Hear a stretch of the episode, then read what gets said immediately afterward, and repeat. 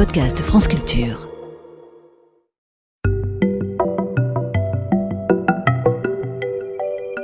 Ne vous êtes-vous jamais demandé comment on avait trouvé l'âge de la Terre?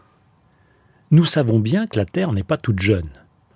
On nous dit qu'elle est vieille de 4550 millions d'années environ. Mais personne n'était là pour le savoir.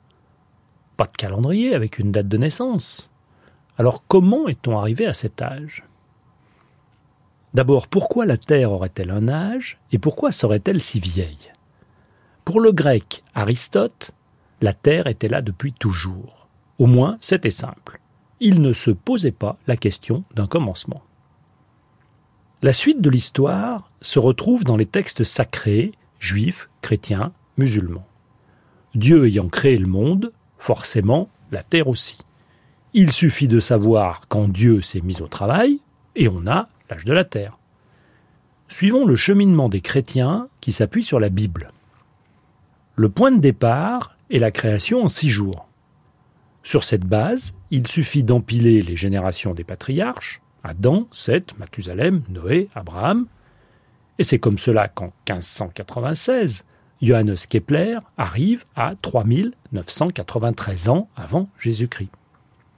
En 1658, l'archevêque anglican James Usher parvient à 4004 avant Jésus-Christ et précise dans son calcul que c'était le 23 octobre. Les historiens ont ainsi répertorié 156 dates publiées aux époques pré-scientifiques. À la fin du XVIIe siècle, la recherche de coordination entre les données de l'histoire naturelle et les textes sacrés devient l'objet d'un genre à part qu'on appelle théorie de la Terre. Il s'agit de s'appuyer sur l'observation du monde réel, sur les phénomènes de la nature, pour en inférer une histoire de la formation du globe.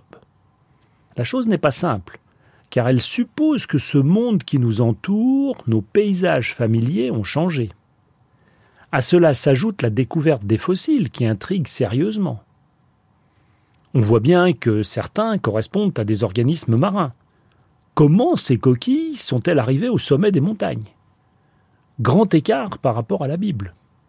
Quoique, n'y aurait-il pas une astuce?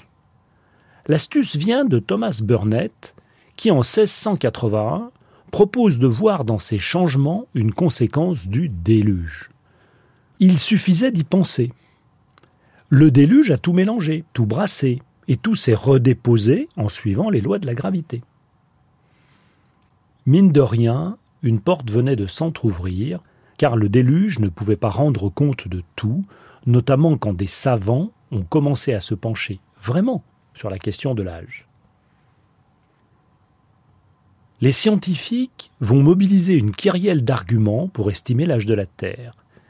Et cet âge va faire pas mal le yo-yo. Une première série d'arguments vient des constats sur le dépôt des sédiments, autrement dit la stratification. En gros, s'il faut 100 ans pour déposer une couche épaisse d'un millimètre, une couche d'un mètre, ce sera donc déposée en 100 000 ans.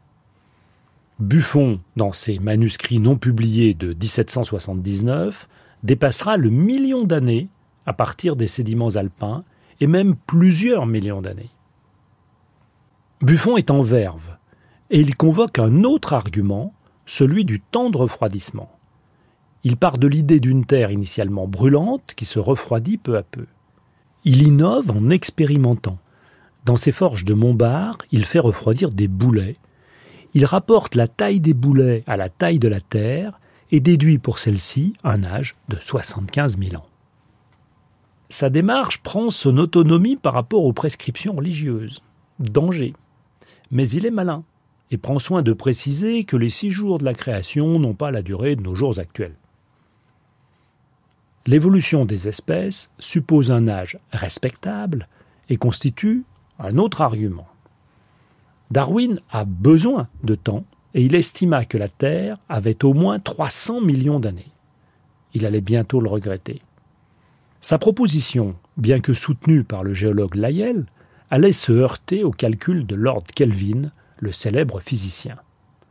En 1862, Kelvin tente d'estimer l'âge du Soleil en attribuant l'énergie du Soleil à la seule source possible connue à cette époque, l'énergie gravitationnelle.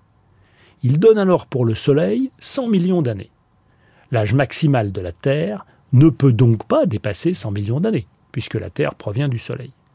Trop court pour Darwin, qui est. C'est là qu'arrive la découverte qu'il fallait. À la toute fin du XIXe siècle, Becquerel découvre la radioactivité. La radioactivité représente une double avancée pour estimer l'âge de notre planète. Primo, elle permet d'introduire un nouveau terme qui bouleverse les calculs. Il existe une source de chaleur interne, une centrale nucléaire naturelle.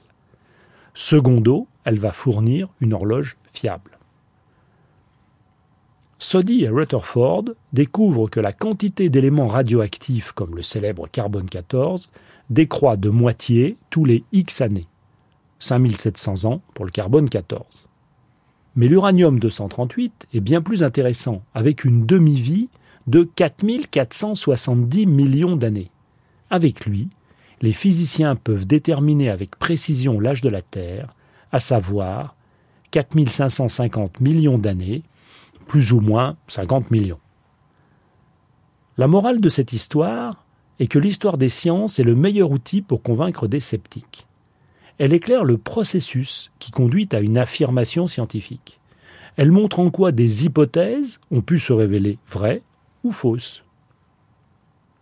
Dans notre histoire du jour, le coca, c'est que la physique qui avait contredit les naturalistes du XIXe siècle leur a donné raison au XXe siècle. Darwin et Lyell étaient dans le vrai, sans pouvoir le démontrer. Vive la pluridisciplinarité. Le pourquoi du comment, science, par Bruno David, réalisation Charles Trou.